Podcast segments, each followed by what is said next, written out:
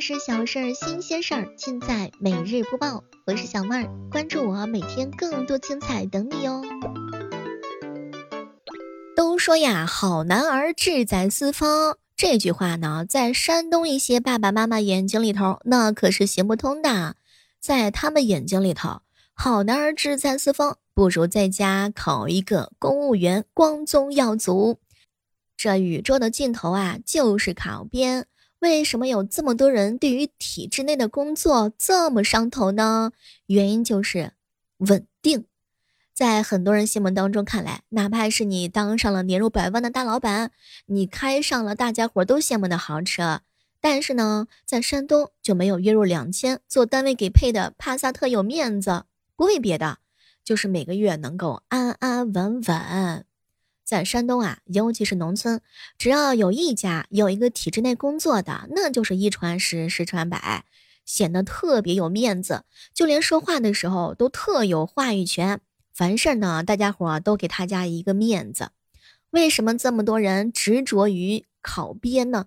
因为有一些人思想上比较传统啊。你比如说像山东，我记得之前呀，有一个真实的传闻，说是一家呢有两个女儿。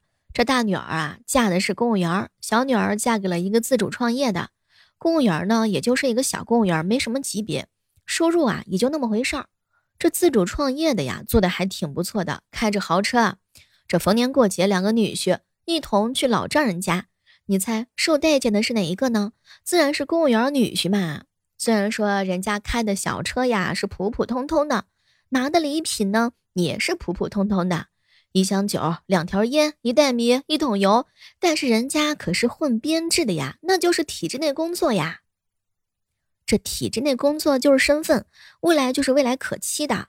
虽然说一辈子可能没什么级别的公务员，但是在老丈人眼睛里头，那就比挣钱多的自主创业人士有面子，而且还有里子。在山东啊，只要不超年龄，不管是哪个年龄阶段，大家伙都有一个事业编制的梦想。你也不行。咱就再战一年，再战不行，咱就三战四战。前段时间有一个山东的考编团火了。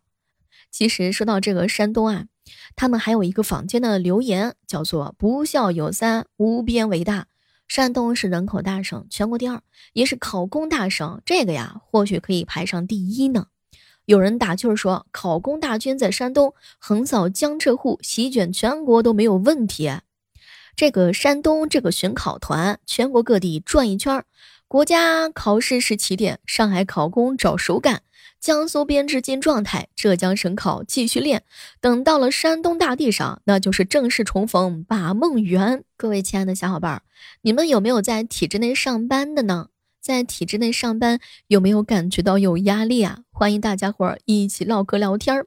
据说啊，网上有一个段子，就是山东找女婿的标准。体制内工作，听局风穿搭，开红旗轿车，车前有国旗，后备箱有单位发的粮油米面生活用品。总之啊，去丈母娘家，双方都是觉得倍儿有面子。关注小妹儿，一起来聊一聊体制内工作的那点事儿。